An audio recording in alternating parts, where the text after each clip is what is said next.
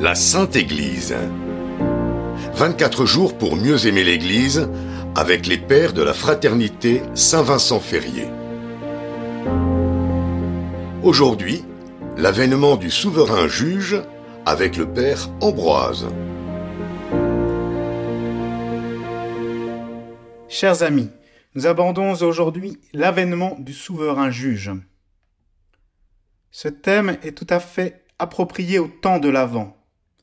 En effet, Saint Bernard, dans un sermon sur l'Avent, enseigne à propos des trois avènements du Christ. Dans le premier avènement, il vient en chair et dans l'infirmité. C'est l'avènement dans la crèche. Dans le second, il vient en esprit et en puissance. C'est l'avènement dans l'âme du croyant et la grâce de l'avant. Dans le troisième, il vient en gloire et en majesté. C'est l'avènement à la fin des temps et le second avènement est le moyen par lequel on passe du premier au troisième. Si cet avènement est important pour le temps liturgique que nous vivons, il est aussi pour notre foi, car il est l'objet d'un des douze articles du symbole des apôtres. Le septième article du résumé de notre foi dit en effet D'où il viendra juger les vivants et les morts. C'est le dernier article du credo concernant notre Seigneur après celui de l'Ascension est le seul qui parle d'événements futurs à propos du Christ.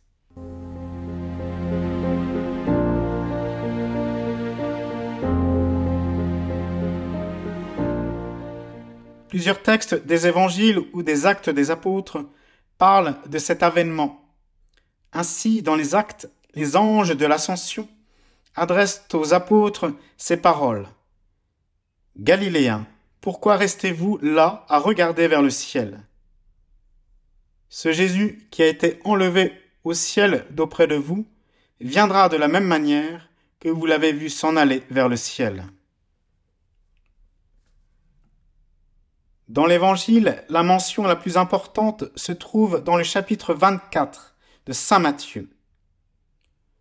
En effet, comme l'éclair part de l'Orient et brille jusqu'à l'Occident, ainsi sera la venue du Fils de l'homme.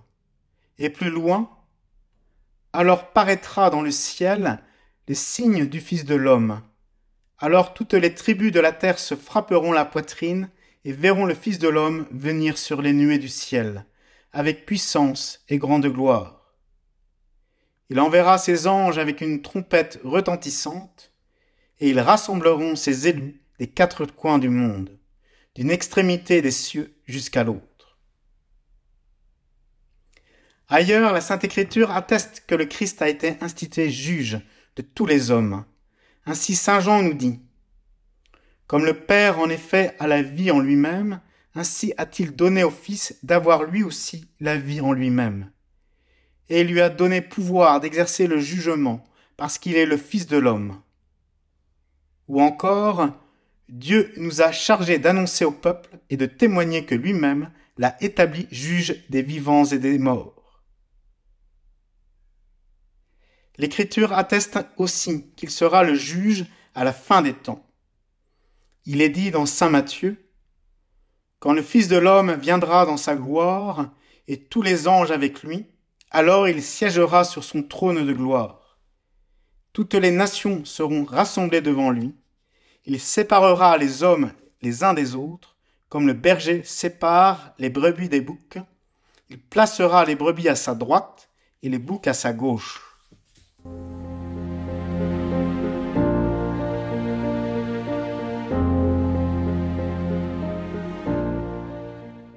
Mais comment se fera cet avènement?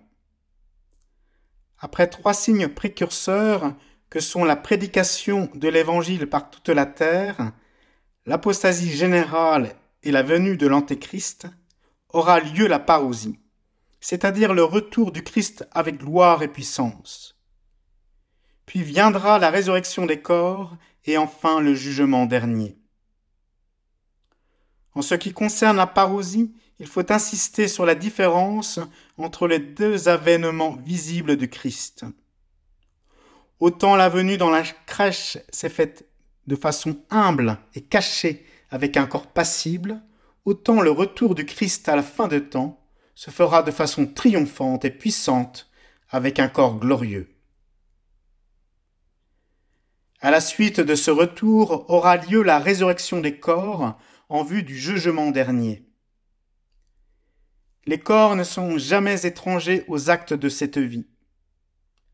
Nos actions bonnes ou mauvaises appartiennent donc à notre corps d'une certaine manière, puisque notre corps a été l'instrument des unes et des autres. Voilà pourquoi il est de toute convenance de décerner au corps, aussi bien qu'à l'âme, les récompenses ou les châtiments éternels que tous les deux ont mérité ensemble. C'est pourquoi le jugement dernier suivra la résurrection des corps.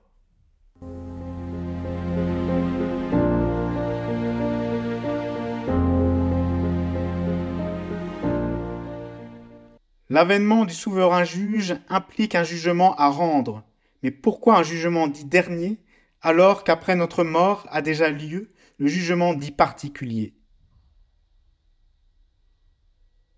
Comme raison de ce jugement, nous avons déjà vu qu'il convient qu'un jugement ait lieu après la résurrection des corps pour que la même sentence de jugement soit décernée au corps et à l'âme.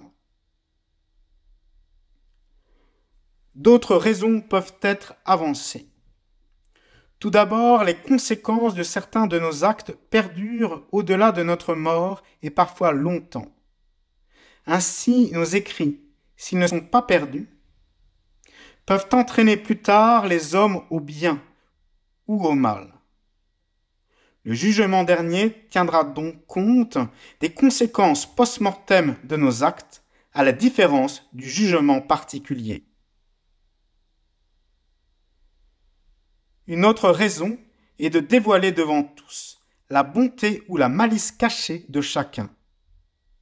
Ainsi le jugement dernier rétablira la réputation de chacun aux yeux de tous. Enfin, le jugement général fera éclater de façon manifeste la justice divine. En rendant devant tous la sentence du jugement de chacun, le souverain juge manifestera cette justice divine après le règne des injustices humaines sur la terre.